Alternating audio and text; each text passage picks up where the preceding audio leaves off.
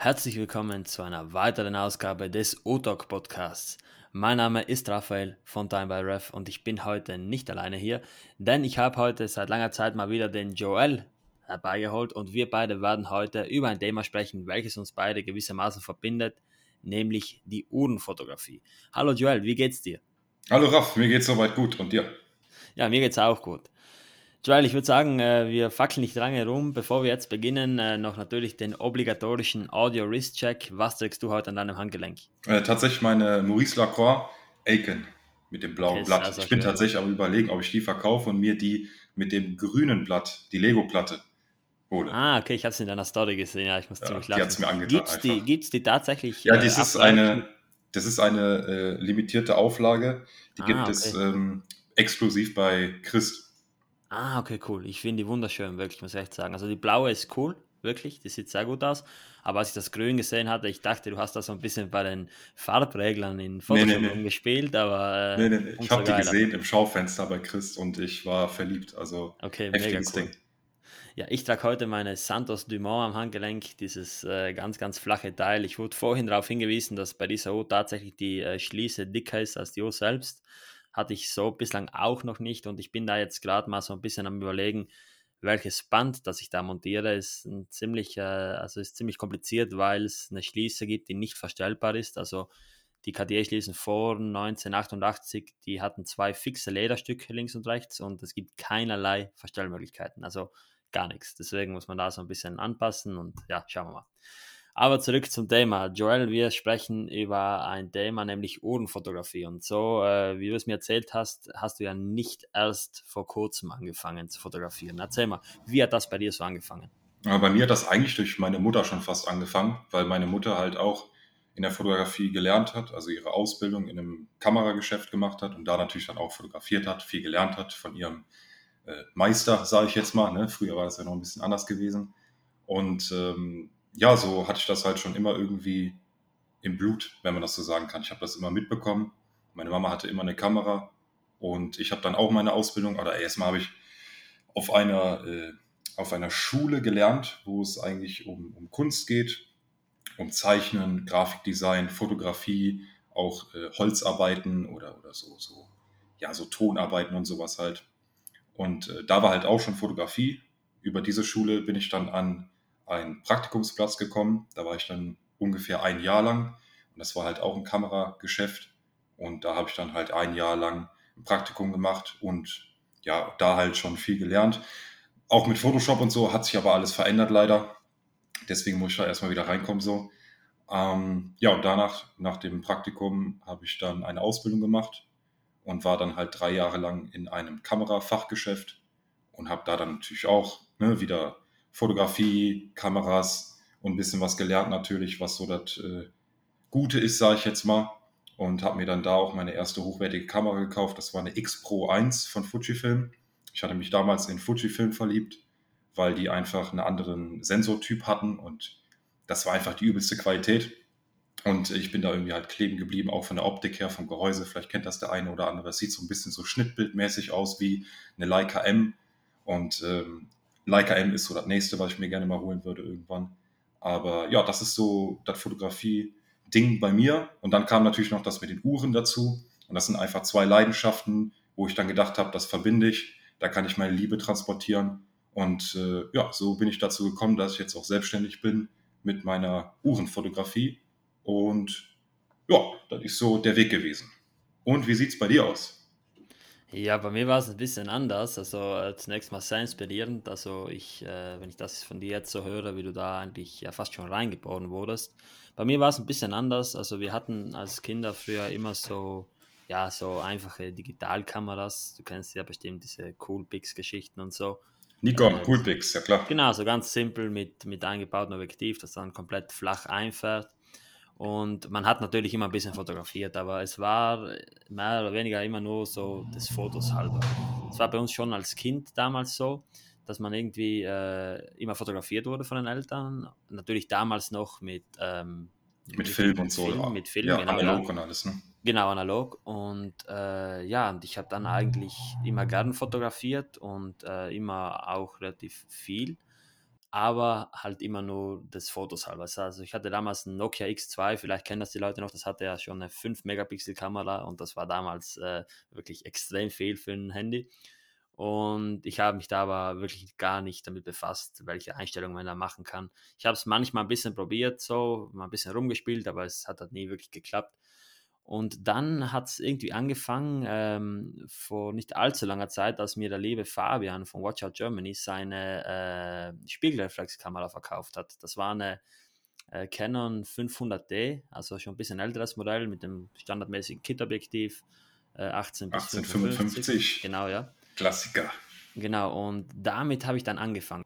Ja, ich habe dann relativ schnell gemerkt, dass ich ziemlich äh, limitiert bin, was das anbelangt und äh, habe dann irgendwie so ein bisschen nach Alternativen gesucht. Und ich hatte da von der Marke, ähm, ich glaube, Becotec war das, habe ich mal so ein paar Uhrmacherlupen bekommen für ein Giveaway und ich hatte die noch übrig. Und dann habe ich mir überlegt, dass ich mal mit da ein bisschen rumspiele, habe die auf mein Handy dran geklebt und konnte damit eigentlich schon wirklich gute Makroaufnahmen machen. Natürlich hatte man da äh, nicht wirklich eine Qualität.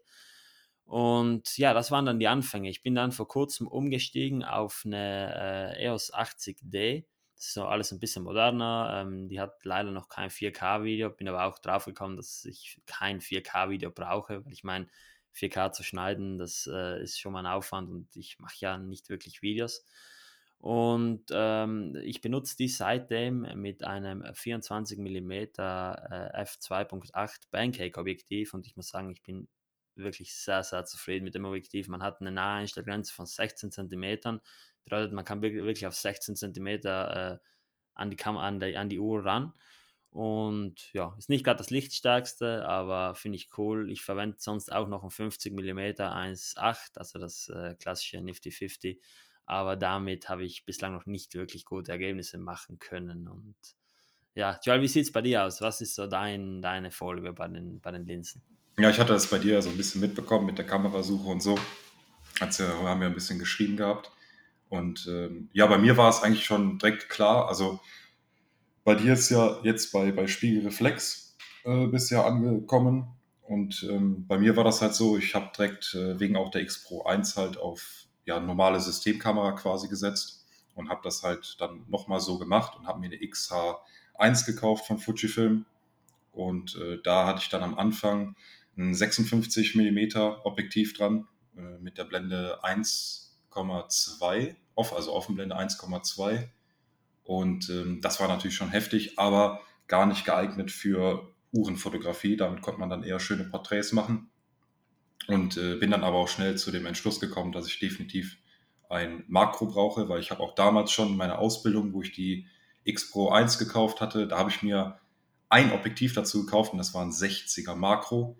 Und das Makro-Ding war einfach schon immer so bei mir im Kopf gewesen. Keine Ahnung warum, aber ja, habe ich irgendwie immer Spaß dran gehabt. Und äh, dann habe ich mir das 80er geholt, äh, 2,8 und ähm, ist halt auch ein Makro. Dann noch ein Makro-Ring dazu und ja, das ist so die Arbeitsweise, die ich auch momentan habe. Und das einzigste Objektiv tatsächlich. Ich äh, werde in Zukunft definitiv auch noch andere Objektive natürlich dazu holen, ganz klar. Aber da kostet natürlich auch alles ein Schweinegeld. Ne? Deswegen muss erstmal Kohle reinkommen und dann kann man das auch wieder investieren. Und dann, äh, ja, gucken wir mal, wie es so weitergeht. Aber an sich, das, was du gesagt hast, dass das nicht das Lichtstärkste ist, dann dein äh, Pancake-Objektiv. Ich sage mal, natürlich, man braucht viel Licht, aber noch wichtiger ist, man braucht das richtige Licht und deswegen, das ist nicht immer ne, am meisten Licht, sondern es muss halt wirklich einfach ein schönes Licht sein und dann kann man auch schöne Aufnahmen machen. Und äh, im Endeffekt gibt es da draußen ja auch genügend Leute, die mit ihrem Smartphone schöne Bilder machen, äh, weil es da halt auch nicht irgendwie auf die Kamera an sich ankommt, sondern weiß ja auch fast jeder, er kommt immer nur aufs Auge an. Was sieht man, was hat man vorm Auge? Und dann kann man einfach auch äh, ja, schöne schöne Aufnahmen machen. Und so läuft genau. das dann. Ja, es war bei mir tatsächlich auch so, dass ich ähm, mir überlegt habe, ein Makroobjektiv zu kaufen, aber ich hatte halt wirklich keinerlei Ahnung, welches Objektiv dann welches äh, Bild macht. Vor allem muss man ja bei, bei den Canon-Kameras äh, noch den äh, Crop-Faktor von 1,6 dazu nehmen. Das heißt, aus dem, äh, aus dem 24er wird viel mehr so ein 35er in die Richtung. Und ähm, dann habe ich mir aber gedacht, okay, ich hole mal das 50er, weil mir wurde gesagt, ja, das soll nicht schlecht sein. Es ist auch nicht schlecht, aber man muss halt 45 cm circa weg sein vom Objekt, um scharf stellen zu können. Und das ist natürlich nicht gerade förderlich. Also da äh, ist man schon ziemlich weit weg von den Noden. Beim 24 ist es viel feiner. Ähm, aber ich habe halt auch gemerkt, ja, es ist halt nicht wirklich so, es ist natürlich kein Makro in dem Sinne, auch wenn man relativ nah rangehen kann. Und deswegen habe ich mir einfach überlegt, dass ich es mal kaufe, war dann auch sehr zufrieden, aber ich habe natürlich gemerkt, dass so ein Makro schon interessant wäre. Ich habe dann, um mal so ein bisschen auf den Geschmack zu kommen, äh, mir Makro-Adapterringe gekauft oder Makro-Zwischenringe. Ich habe äh, vorhin mit einem mit einem äh, Retro-Adapter gearbeitet, wo ich das 1855 Objektiv einfach umgekehrt an die Kamera rangemacht habe. Ging auch recht gut, aber es war fast schon eher so ein Mikroskop. Und jetzt mit den ähm, Extension Rings, also die man zwischen das Objektiv äh, schnallt, bekomme ich eigentlich relativ gute Ergebnisse, aber man muss dazu sagen, es hat schon seinen Grund, dass die Ringe 15 Euro kosten und so ein Objektiv, wie du es verwendest, mehrere hundert Euro, weil man natürlich in der Qualität ziemliche Abstriche machen muss. Aber wie du schon sagst, äh, ich bin einfach auch drauf gekommen, bis zum Schluss, ob man die Bilder mit einem Handy macht. Ich meine, die Handys machen heutzutage auch ziemlich gute Bilder oder mit einer Spiegelreflex, Systemkamera oder einer Vollbild, Vollformatkamera ist eigentlich nicht so wichtig. Du hast es schon angesprochen, denn das Wichtigste ist ein vernünftiges Licht. Und ich weiß nicht, wie du es handhabst. Äh, ich persönlich bin eigentlich immer ganz flexibel. Ich gehe mit der Kamera so ein bisschen rum im Haus und sehe, ja, okay, hier fällt das Licht schön rein und so und versuche mich dann. Wie ist es bei dir? Welches Licht ist dir am liebsten? Äh, also da kann ich erstmal noch was dazu sagen, wegen den Objektiven und so. Ähm, oder wegen den Adapterringen. Ich, ich habe ja auch gesagt, dass ich einen Adapterring noch habe, zusätzlich. Und äh, bei Fujifilm ist es zum Beispiel so, da gibt es zwei verschiedene und ich habe jetzt die 1,6er Variante. Und alleine der Adapterring, der ist dann schon bei so ungefähr 85 Euro. Also das ist alles schon, ja, im Endeffekt muss man da wirklich Geld in die Hand nehmen, damit man da auch dann dementsprechend keine ähm, ja, keine Probleme mehr hat, sage ich jetzt mal. So ein Objektiv alleine sind dann auch noch 1000 Euro und so. Also da kommt auf jeden Fall was zusammen. Und das mit dem Licht, das ist halt so, gerade in der Makrofotografie braucht man einfach viel Licht. Also da braucht man wirklich einfach viel Licht und alles andere regelt man im Nachgang. Ob das jetzt irgendwie Schatten ist, ne? also wie das Licht dann reinfällt und so. Hauptsache, man hat am Anfang einfach viel Licht und da wissen auch ein paar Leute schon, was ich benutze. Das äh, erzähle ich und zeige ich öfters mal auch bei mir auf der Instagram-Seite. Und äh, das ist halt so ein, ein kleines Lichtstudio quasi, Fotostudio mit, mit LED-Leisten drin, wo man einfach sehr viel Licht bekommt. Und dann kann man halt damit spielen. Und ähm, ich möchte da halt auch immer so ein bisschen, ja, wie soll man sagen, eine staubfreie Zone haben. Ich, ich hasse Staub und gerade auch in der Makrofotografie ist es wichtig, dass man das Ganze auch sauber hält. Und äh, mit meinem kleinen Fotostudio, das ist halt in der Größe von 80 mal 80 mal 80, habe ich halt die Möglichkeit, an der Seite dann den Staubsauger so ein bisschen reinlunzen zu lassen. Und äh, dadurch lasse ich dann quasi immer die Luft absaugen in dem Zelt. Und äh, dadurch habe ich dann halt deutlich weniger Staub und äh, dann noch das gute Licht. Und ja, so mache ich dann meine Bilder. Natürlich mit dem Smartphone geht man nicht unbedingt daran, sondern da geht man dann ein bisschen rum und guckt dann auch, äh, oder ist halt bei mir so, da gucke ich dann auch, wo habe ich gerade ein bisschen schönes Licht und so, und dann mache ich so Wristshot-mäßig was. Aber an sich, wenn ich meine Fotografie mache, dann in meinem, in meinem Zelt mit äh, LED-Licht. Und dann kriegt man das ganz gut hin auf jeden Fall. Hast du wirklich einen, einen großen Unterschied bemerkt mit dem Staubsauger? Weil ich habe das ja schon früher mal gesehen und ähm, ich persönlich handhabe es ja so, dass ich natürlich auf eine staubfreie Zone achte, aber eventuelle Staubpunkte dann einfach ähm, in Photoshop dann raus korrigiere. Aber ist es wirklich so, dass der Staubsauger ähm, da einen großen Unterschied macht? Weil ich meine, du saugst ja dann wieder Luft an und die müsste ja irgendwie gefiltert werden. Also hm, ja, definitiv, das macht schon einen Unterschied. Okay. Ja, ich habe auch so eine Lichtbox, ähm, ganz die einfache von Amazon. Ich finde die ganz gut, allerdings muss ich da ein bisschen bemängeln. Äh, da ist nur so ein, so ein Stofftuch drinnen, welches das Licht so ein bisschen weicher macht. Ähm, an sich ganz okay. Was ich mir allerdings noch wünschen würde, ich äh, bin da jetzt äh, bei uns in der Universität im Fotostudio so ein bisschen verwöhnt worden, ähm, wäre ein einstellbares Licht, dass man wirklich beim Licht noch die Temperatur einstellen kann. Natürlich, man kann es äh, Nachhinein noch äh, im Camera Raw Filter nachbearbeiten. Aber das war dann noch eine Sache. Aber wie gesagt, es ist immer ein Unterschied. Also natürlich, dieses, dieses Kunstlicht, das ist eigentlich immer relativ gut, aber manchmal ist einfach auch ein schönes Tageslicht ideal. Und ja. Es, es kommt natürlich darauf an, was man machen, will. Ne? Ich habe ja auch genau. nicht jetzt ohne Grund meine Kamera gekauft, sondern ähm, ich lasse ja meine Bilder auch printen. Und mhm. äh, wie der ein oder andere das auch schon mitbekommen hat, äh, verkaufe ich ja meine Bilder dann. Und ähm, da kommt es halt auf viele Details an. Und genau. da ist es halt auch wichtig, dass ich dann einfach sehr viel Licht habe. Und es kommt auch darauf an, was du für eine Lichtbox hat, äh, hast. Äh, ich habe auch ein paar Nachrichten bekommen, was ich denn benutze und so. Und ähm, ich verweise dann immer auf diese Lichtbox, weil man da halt die Möglichkeit hat, das Licht einzustellen. Also da kannst du noch ein bisschen regulieren und so. Direkt ah, an der okay. Box, da sind so mhm. Netzteile mhm. mit dabei und so.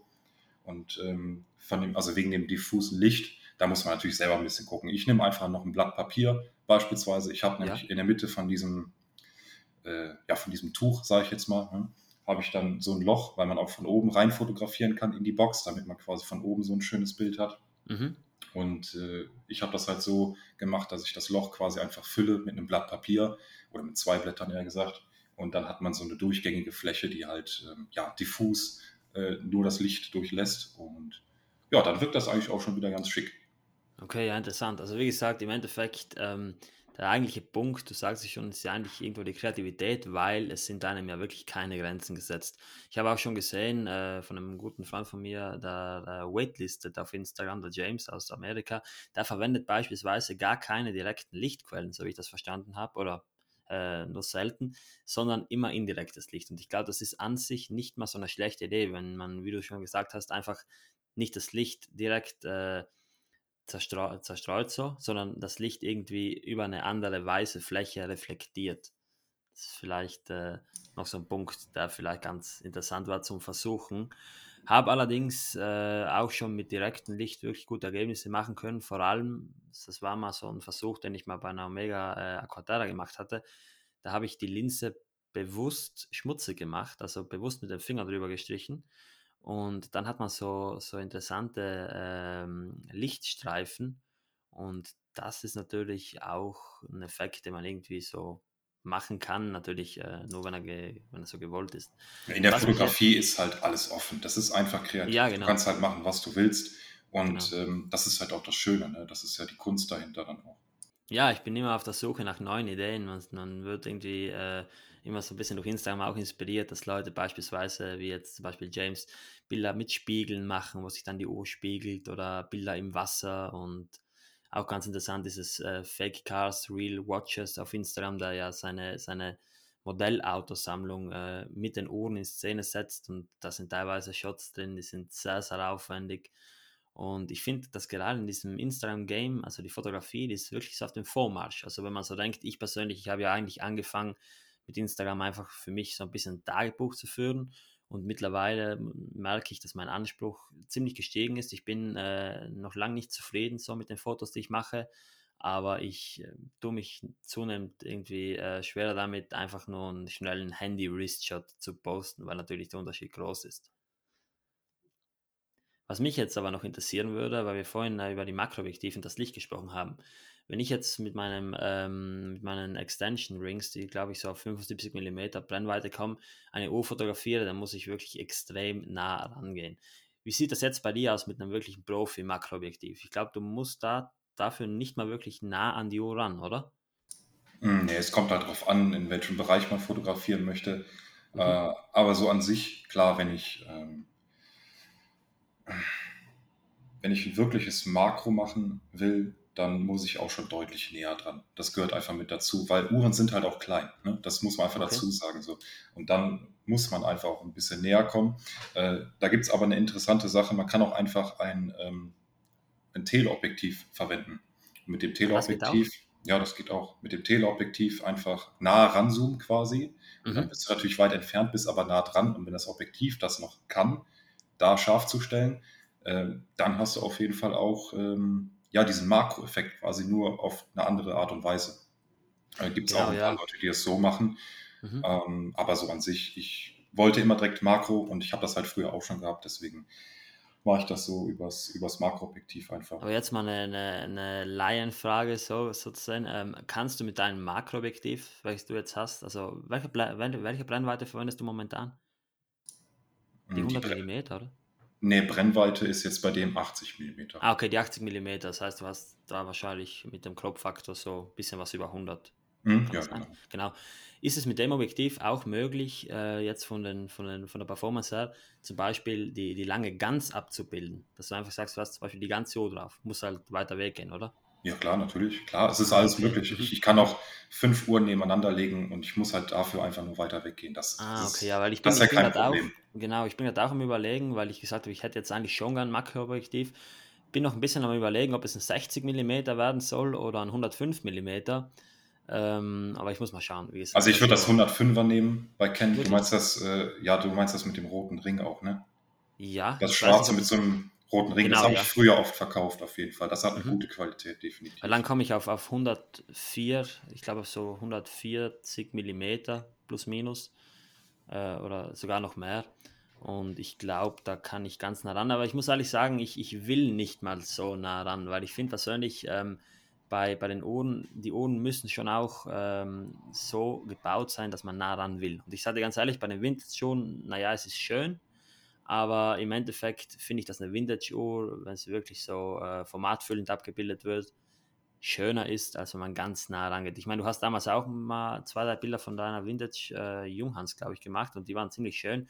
Aber ich kann mir jetzt nicht vorstellen, dass man bei so einem, ja, vielleicht macht es gerade auch das aus, aber wie gesagt, ich glaube, es ist nochmal cooler oder geiler, wenn man jetzt zum Beispiel bei einer 1815 mal richtig reinzoomt und einfach die Perfektion dahinter sieht, weil natürlich bei äh, einer Uhr, die einfach so ein bisschen äh, funktionieren soll und jetzt nicht so ästhetisch ist äh, oder nicht so hochwertig verarbeitet ist, die, die Qualität wahrscheinlich einfach nochmal anders ist und auch bei der Abbildung, ja. Ja, also ich, ich würde sagen, es kommt einfach natürlich auf die Uhr an. Mhm. Ähm, immer das, was man halt gerade so machen will. Und bei der 1815 bei mir ist es zum Beispiel so, da lohnt sich das wirklich einfach auch mal nah dran zu gehen. Aber man darf auch die anderen nicht unterschätzen. Auch gerade die Uhr, die ich heute trage, meine Maurice Lacroix, ähm, da habe ich auch äh, ein paar Werksbilder gemacht quasi. Mhm. Und äh, die kann wirklich was. Also ohne Spaß, selbst das Werk kann was. Ähm, natürlich ist es nicht im Vergleich jetzt mit der 1815, aber trotzdem kann man da nah rangehen und man kann so ein paar schöne Sachen entdecken. Und ähm, ja, da muss man halt einfach gucken, ne? so was, was gerade schön ist, sage ich jetzt mal. Aber klar ist bei mir jetzt auch mein Ziel, die, die komplizierten Werke einfach mal vor der Linse zu haben. Ob man jetzt da von einem Chronographen redet oder so, ne? also jetzt auch nicht Automatik, sondern wirklich Handaufzug, äh, wo man dann wirklich alles sehen kann oder irgendwas Skelettiertes oder so. Also ich habe da schon so ein paar Uhren noch im Kopf, die werden auf jeden Fall mal vor die Linse kommen. Und alles andere, was in meinen Augen eher nicht so, ja, wo die Uhr nicht so aufs Werk lenkt quasi, sondern aufs, an sich aufs Design. Da gehe ich dann halt auch aufs Design, gehe ein bisschen weiter weg, mache eine andere Brenn, weil ich Brennweite ist einen anderen Fokus halt. Ist ja alles dann manuell. Und ähm, ja, gucke dann halt, wie die Uhr so wirkt. Ne? Aber das sieht man ja bei mir auf dem Account auch. Das sind unterschiedliche Bilder dann. Genau. Und dann noch zum, zum technischen Aspekt. Wie fotografierst du am liebsten? Also bei mir ist es jetzt so, ich, ich fotografiere natürlich im Manuell, einfach weil ich da die, die, größte, ähm, ja, die größten Möglichkeiten habe. Und in RAW. Ich habe relativ früh angefangen, RAW zu fotografieren, einfach weil ich gemerkt habe, dass ich äh, gerade in der Nachbearbeitung viel, viel mehrere Möglichkeiten habe. Also für alle, die das nicht wissen, das kann man sich so vorstellen, ein, JPEG-Foto, einfach ein fertiges Foto das ist, wie es ist. Man kann gewissermaßen noch was einstellen. Aber bei den RAW-Fotos, die sind viel, viel größer von der Auflösung, beziehungsweise von der, von der Dateiengröße, bei denen hat man dann noch viel, viel mehrere Möglichkeiten. Man kann ähm, beispielsweise den Weißabgleich im Nachhinein einstellen und hat dann auch belichtungstechnisch noch Möglichkeiten. Wie sieht das bei dir aus, Joel? Ich äh, kann mir gut vorstellen, dass du auch in RAW fotografierst. Ja, es kommt immer ganz drauf an, wofür ich das verwende halt natürlich, weil ich habe äh, das so eingestellt in meiner Kamera. Also erstmal, ich fotografiere immer manuell, weil ich mag die Automatiken auch nicht so und bei der Fujifilm kann man eh nicht wirklich automatisch fotografieren. Und, und ich möchte halt da auch die volle Kontrolle haben. Deswegen äh, ja, mache ich das halt manuell. Und ähm, an sich habe ich es momentan so eingestellt, dass ich einmal JPEG und RAW zusammen aufnehme. Mhm. Also, dass ich beide Dateien habe da kann ich damit alles machen, was ich will, weil JPEG ist einfacher fürs Internet Und RAW ist dann einfacher für, oder was heißt einfacher? Es ist nicht einfacher, es ist aufwendiger, aber es ist schöner, dann im Endeffekt halt zu bearbeiten für die Prints. Und deswegen äh, benutze ich halt da dann auch RAW und halt die volle Auflösung, alles was geht. Und dann hat man auch die, ja, die Qualität, die man halt braucht. Ne? So. Obwohl ich sagen muss, ich bin noch nicht angelangt am Ende. Ähm, und gerade eben hast du ja auch noch mal kurz angerissen, APS-C und Vollformat. Ich werde definitiv das Geld, was ich äh, aktuell verdiene, äh, weiter investieren natürlich. So. Und das geht dann wiederum irgendwann in ein Mittelformat. Und vielleicht hat der eine oder andere das auch mitbekommen. Es ist von Fujifilm jetzt ein neues Modell gekommen wieder. Und äh, da ist man dann beim Gehäuse alleine schnell mal bei 6.000, 7.000 Euro oder so. Aber das ist dann die ultimative, kann man das sagen? Fickerqualität. So. Und ich, ich, will meine, ich will meine Prints groß an der Wand sehen. Weißt du, ich will nicht nur diese 30, 45, wie aktuell beispielsweise, das ist das, das mittlere Maß quasi bei mir, sondern ich will richtig so ein Meter mal zwei Meter irgendwann an der Wand sehen. Und ähm, ja, das ist so das Ziel. Das geht halt mit, mit, mit Mittelformat. So, 100 Megapixel ist da. Ja, ich wollte dich eben noch fragen, also du hast ja schon mal ganz kurz Vollformat angesprochen. Ich wollte dich eben fragen, was du denn vom Mittelformat hältst. Also ich habe mich damit äh, mal ein bisschen befasst in letzter Zeit die sind ja wirklich äh, nochmal eine ganz, ganz andere Nummer zu den Vollformat-Cams. Und ja, ich glaube, gerade so für deine Sachen, wenn du die dann printest, ist Mittelformat, gerade mit diesen 100 Megapixel äh, und mehr, schon eine coole Sache. Also da stelle ich mir wirklich äh, was Geiles unter vor. Ich meine, die Sensoren, die sind ja auch riesengroß. Ich glaube, so ein Sensor, der hat ja fast schon äh, die Größe von einer, von einer Visitenkarte so so in, in die Richtung auf jeden Fall. Also natürlich ein bisschen anderer Format. Aber sehr, sehr cool. Ich musste mich auch entscheiden, ob ich eine Vollformatkamera nehme. Mir wurde dann von mehreren Seiten abgeladen, weil man muss ja dazu sagen, ich mache meine Bilder wirklich zu 99 Prozent nur für Instagram, vielleicht manchmal für einen Blog, aber ich mache nicht wirklich mehr. Also ich habe eigentlich so gut wie nur Webverwendung und da wird die Qualität sowieso komprimiert. Mir ist sogar aufgefallen, ich hatte teilweise Bilder mit ein bisschen Rauschen, wo ich einfach mit der ISO ein bisschen höher gehen musste. Und ich habe gemerkt, dass ich das Rauschen gar nicht beheben muss, weil Instagram das Foto so dermaßen runterregelt, dass du danach gar kein Rauschen mehr siehst. Also das ist wirklich krass. Ich kann mir vorstellen, wenn du einfach nur ein Bild postest von, vom Rauschen, ohne etwas an, also nur ein Bild mit nur Bildrauschen, dann ist es, dann ist es danach ein solides Bild, so ohne jegliches Rauschen. Also ja, ich, das wird halt alles irgendwie runtergerechnet, komprimiert und im Endeffekt hast du dann eine plane Farbe, sage ich jetzt mal. Genau. Aber ähm, das ist halt auch das Problem, was ich ja seit Monaten hatte und ähm, also jetzt nicht mehr habe, weil ich äh, ungefähr weiß, wie ich das jetzt handhabe. Aber davor war es echt eine Qual und äh, äh, ich war schon kurz davor, Instagram mal anzuschreiben, weil es geht ja eigentlich um Bilder auf Instagram. Ja. Natürlich ist es auch alles irgendwo eine Dateigröße und so, das ist mir schon alles bewusst. Aber warum regelt man denn an einer Seite, wo es um Bilder geht, die Bilder so hart runter, dass man nichts mehr so richtig von der Qualität mitbekommt? Weil hier bei mir zu Hause oder am PC, du kennst das selber, wenn man sich da mhm. die Bilder ansieht, in der, in, in der 100% Ansicht oder näher geht wirklich. Ne? Ich habe ja auch von der 1815 äh, da so ein paar Werksbilder, da kann ich so nah ranzoomen, das ist immer noch diese heftige Qualität. Ich könnte theoretisch einen Ausschnitt machen davon, das dann auf Instagram packen und es hätte immer noch die Qualität wie alle anderen Bilder, weil, ja, weil es halt eh komprimiert wird. Und das ist einfach unglaublich. Aber das ist halt Instagram, ne? Ja, also ich verstehe es irgendwo schon, dass die Leute sagen oder die, dass Instagram sagt, ja, wir haben eine unendliche Flut von Bildern. Das ist ja auch so. Ich meine, da werden ja wirklich äh, Hunderttausende von Bildern jede Minute hochgeladen und ich habe mal irgendwo gehört, dass die eben auf ein paar Kilobyte runterkomprimiert werden. Ja, das ist irgendwo verständlich, aber es ist halt teilweise schade. Man merkt es gerade bei ähm, so Bildern mit so einem äh, leichten äh, Fade im Hintergrund. Man hat danach wirklich grobe Abstufungen, also richtige Artefakte. Und ja, also wie gesagt, es wäre wahrscheinlich cooler, wenn die Bilder da alle wirklich in Top-Qualität äh, wirklich erhalten bleiben würden, also dass man auch richtig nah ranzoomen kann, wäre wahrscheinlich auch gut machbar, wenn ich mir das so vorstelle. Ich meine, wenn man sich das mal vor Augen hält, dass da die ganzen Cloud-Services äh, ja mittlerweile wirklich extrem billig geworden sind für mehrere hundert Gigabyte, das sollte das auch machbar sein.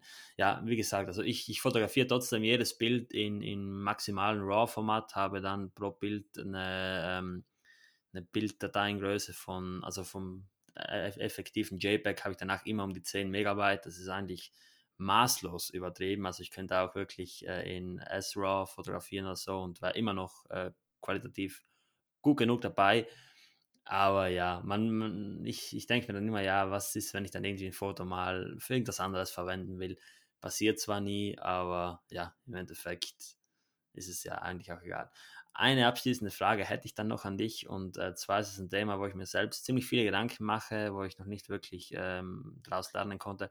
Wie handhabst du die Sortierung der Dateien? Also wenn du jetzt fotografierst, weil bei mir häufen sich am PC auf der Festplatte wirklich ganz viele Bilder, von denen ich dann zum Beispiel nur eines verwende.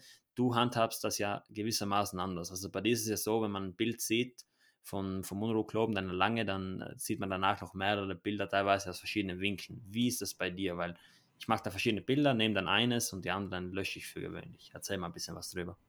Also das, was man bei mir bei Instagram sehen kann an Bildern beispielsweise, das ist ja nur, ist ja ein winziger Teil. Du machst ja auch mehrere Bilder und äh, das, was auf Instagram landet, ist ja nicht das Einzige, was du gemacht hast. Und ich habe einfach äh, angelegt Ordner mit Namen und so sortiere ich das einfach. Ne? Das heißt, wenn ich jetzt irgendwie A lange Söhne habe, ich habe ja von, von A bis Z quasi alles durch. Irgendwo kommt auch Rolex. Ne? So. Und in jedem Ordner sind dann halt Bilder drin oder noch nicht, ist aber schon angelegt und dann kommen irgendwann die Uhren dazu und dann wird das wiederum da reingepackt und dann wieder mit Unterordner und so weiter. Und bei, äh, äh, bei Lightroom kannst du ja auch noch hier, äh, hier Sternchen vergeben. Ne? Oder waren das Sternchen? Auf jeden ja, Fall. genau, die Bewertung. Genau, kannst du bewerten. Genau, kannst du halt bewerten. Und dann, äh, ja, so kannst du dir das raussuchen, was du haben willst am Ende. Ja, ich glaube, ich muss auch langsam wieder mein Lightroom ein bisschen reinkommen. Ich habe das früher verwendet. Es ist eigentlich sehr geil, dass man da alles personalisieren kann, auch die ganze Benutzeroberfläche. Aber ja, also ich muss da wieder mal ein bisschen reinkommen. Durch das, dass ich jetzt ziemlich viel Cloud-basiert arbeite auf mehreren PCs, ist es mal so ein bisschen hinfällig. Ich habe das dann einfach mit einem Ordner wo alle Uhren drin sind, alle mit einem Namen vom Hersteller und ja, also es, es geht soweit gut. Ich will da immer verhindern, dass ich zwei gleiche Bilder auf Instagram poste und ja, aber wie gesagt, ich bin da immer so ein bisschen, ähm, momentan bin ich immer so ein bisschen, dass ich sage, ich habe fünf Bilder, ich suche mir das Beste aus und dieses Bild wird dann gepostet. Natürlich, äh, ich habe gemerkt, du handhabst, handhabst das anders, aber selbstverständlich, also wahrscheinlich hast du dann auch einfach nochmal eine, eine höhere Qualität. Ja, ich glaube, das kommt nicht auf die Qualität an, ne, würde ich sagen. Also, keine Ahnung, ich, ich sortiere es halt einfach. Also, ich bin manchmal auch natürlich so ein bisschen hinterher, aber ähm, ich glaube, ich habe jetzt insgesamt, ich weiß nicht, 4000, 5000, vielleicht auch 6000 Bilder, keine Ahnung, ich zähle es ja nicht. Aber ähm, ja, die landen alle halt auf dem PC, dann sortiere ich die und gut ist. Äh, davor mache ich es aber auch so, äh, ich habe ja mein, mein äh, Smartphone und da übertrage ich ja auch Bilder drauf, die JPEG-Dateien. Und äh, da ist es dann halt so, dass ich mir direkt angucken kann, welches ziehe ich wirklich aufs Smartphone rüber und welches lasse ich. So, und dann kann ich halt davon wiederum weitergehen auf für Instagram. Und äh, das ist doch relativ easy eigentlich. Ja, ich sollte mir eventuell auch nochmal überlegen, das mit dem JPEG. Also ich hatte ich hat das mal eingestellt, dass ich einfach immer JPEG und RAW fotografiere ähm, war aber nicht wirklich zufrieden mit den JPEGs und ja. Das, das, liegt, aber, das liegt aber in deiner Kamera. Ich habe eine Fujifilm und bei Fujifilm ja. ist ein JPEG sehr hochwertig. Die, die, ähm, die Bearbeitung in der Kamera selber für mhm. die JPEG-Datei ist bei Fujifilm einfach erste Sahne. Ja, und das hat kein anderer Hersteller. Das hat nicht Nikon, das hat nicht Pentax, das hat nicht Canon, das hat keiner, nur Fujifilm. Und deswegen okay. ist auch diese Liebe bei Fujifilm, weil man da so ein komplettes, stimmiges Gesamtpaket hat. Es gibt sogar manche Fotografen, also ich kenne auch so ein paar, die fotografieren tatsächlich nicht in RAW mit ihrer Fujifilm, sondern tatsächlich nur in JPEG, weil mhm. man da nicht mehr viel machen muss. Und das ist halt dieses, das ist diese Liebe bei Fujifilm einfach. Die haben so ein Gespür für die Farben, weißt du, das ist, ja, absolut. Und du kannst ja ein bisschen, äh, bisschen, was einstellen noch an der Kamera. Genau, ich wollte gerade sagen. Filtern und so. Und das ist halt, mhm. halt, also diese Filme, ne? Simulation, Filmsimulation. Ja. Da kannst du dich ausleben, schwarz-weiß, pipapo, Farben, Velvia. Äh, ne? Du kannst alles machen, was du willst einfach. Das ich muss da mal ein bisschen rumspielen, weil ich habe ja auch diese Bildstil-Einstellungen bei Canon, habe mich damit noch nicht wirklich befasst, weil ich mir immer dachte, okay, ich passe es ihm an. Natürlich wäre es cool, wenn jedes Bild im selben Stil ist, aber das ist bei mir dennoch nicht möglich einfach weil, ähm, ja, weil ich immer so ein bisschen Abwechslung reinbringe, auch bei den ganzen Shots. Aber ich kann dir da schon zustimmen, dass es einfach dieser Automatismus, wie die Kamera die Bilder dann bis zum Schluss runtermischt in einem JPEG, das macht schon sicher einen Unterschied. Und ich meine, gerade bei dir, wenn du jetzt wirklich eigentlich ein konstantes Licht hast und eigentlich immer ein selbes Setup, dann äh, kann ich mir gut vorstellen, mit dem, äh, mit dem guten ähm, Automatismus, der das Bild dann mastert, dass da die JPEG-Dateien schon wirklich Sinn machen. Also wie gesagt, ich würde die dann ja zum Ansehen verwenden.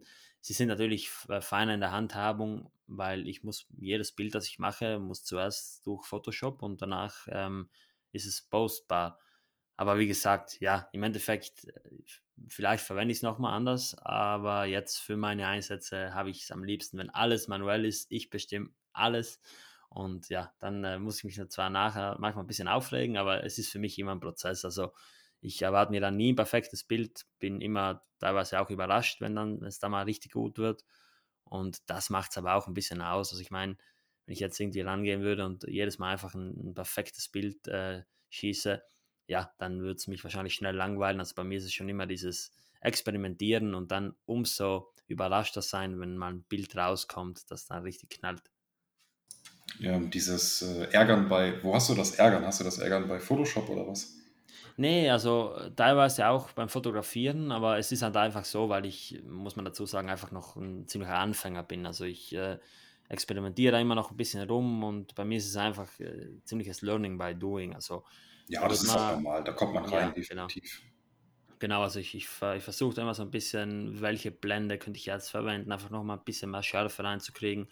Und ja, also dann ist es natürlich, man muss also sagen, es ist eine teure Geschichte, weil jetzt irgendwie ein Objektiv kaufen und dann draufkommen, dass es nicht das äh, Richtige ist, das wäre ja auch blöd. Aber ich glaube, wenn man sich ein bisschen informiert und mal ein bisschen seine, seine Anforderungen kennt, dann, ähm, ja, dann kommt man ziemlich gut damit klar. Und ich glaube auch mit dem 50er Objektiv werde ich im Sommer viel Spaß haben, wenn ich beispielsweise Autos fotografiere oder, oder Personen. Ich glaube, da wird äh, so eine ähm, Festbrennweite 50 mm mit einer 1,8er Offenblende schon ziemlich viel Spaß machen, auch wenn es für die Uhren jetzt nicht gut geeignet ist. Ja, definitiv. Also mit dem Objektiv kannst du auf jeden Fall schon ein paar schicke ähm, ja, Porträts auch machen, beispielsweise. Ne? Das ist so diese typische äh, Porträtbrennweite mit dem. Crop-Faktor natürlich dazu gerechnet. Ne? Ähm, weil normale 50 mm ist eigentlich immer so dieses typische, wenn man, ja, keine Ahnung, in der Stadt unterwegs ist und so Mhm. minimal diesen Tele braucht, also auch Mhm. im Vollformat jetzt.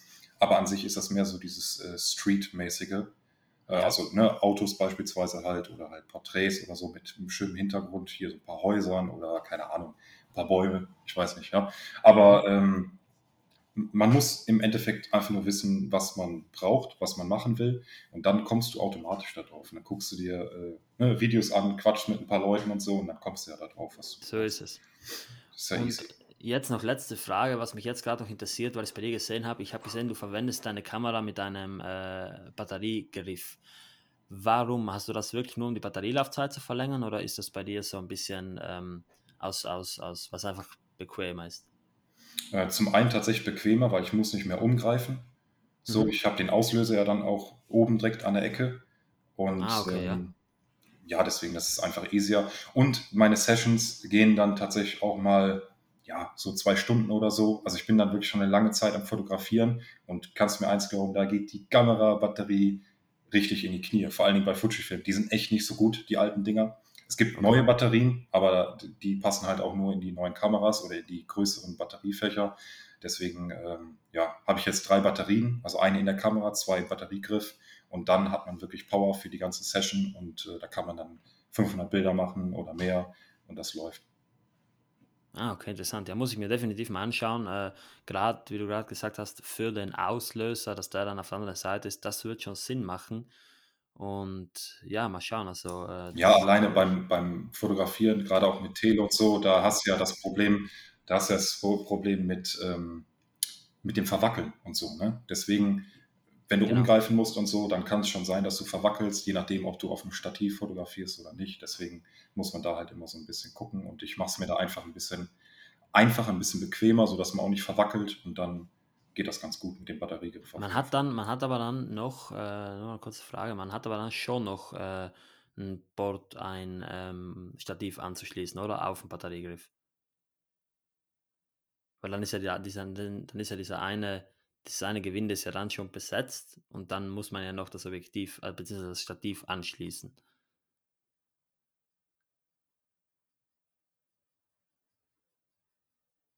Das geht immer noch, klar. Und drunter hast du immer noch das Gewinde. Ah, Und okay, ähm, Mhm. da schraubst du ganz normal deine Platte dran und dann ans äh, Stativ. Und kommt halt immer drauf an. Ne? Manche Sachen mache ich auch noch in äh, äh, quasi mit kompletter Handarbeit, so Mhm. dass man das aus der Hand fotografiert. Es kommt immer auf das, äh, ja, auf die Szene halt gerade an, sage ich jetzt mal. Aber bei mir ist sowieso momentan relativ einfach. Das, was man auf Instagram sehen kann, das sind äh, immer wieder ja so Serien. Und ich Mhm. mache dann halt einfach nur von einer Uhr äh, eine Serie, eine Neuner-Serie, neun Bilder und ähm, das halt ungefähr im selben Setting natürlich, aber mit ein paar Details, mit ein paar ganz normalen Ansichten und ähm, das ist aber auch erst der Anfang. Ne? Also ich habe da noch ein paar Sachen vorbereitet natürlich und das ist jetzt erstmal so ein bisschen äh, überhaupt, dass mal was kommt, aber bald geht es richtig los und dann, äh, ja, gucken wir noch mal, was läuft. Ja, Joel, ich äh, bin auf jeden Fall gespannt. Das klingt alles ziemlich vielversprechend. Ich bedanke mich jetzt schon mal bei dir äh, für diese Einsicht. Das war jetzt auch für mich äh, ziemlich informativ, weil ich noch ein paar Sachen mitnehmen konnte. Ja, ich habe schon Äh, gemerkt, du hast dir ein paar Sachen aufgeschrieben nebenbei. ja. Äh, jetzt würde mich mal interessieren, wie sieht es bei unseren Zuhörern aus? Gibt es da auch Fotografen? Ich weiß, dass es einige gute Fotografen gibt, war mit denen auch schon in Kontakt. Mich würde interessieren, wie fotografiert ihr? Schreibt uns gerne mal eine Nachricht mit eurem Setup und äh, auch wenn ihr so Tipps habt, dann wäre ich persönlich ganz froh drüber. Und dahingehend würde ich mich äh, bei dir be- bedanken, Joel. Es war mir eine Freude und ich würde dir noch das letzte Wort überlassen. Ja, ich bedanke mich auf jeden Fall auch für diese Aufnahme und ähm, hoffe auf jeden Fall, dass ihr an diesem Sonntag Spaß hattet zuzuhören und äh, wir sehen uns. Wir hören uns. Ich bin raus. Ich bin der Uhrensohn. Das ist der Raphael. Wir sind fertig.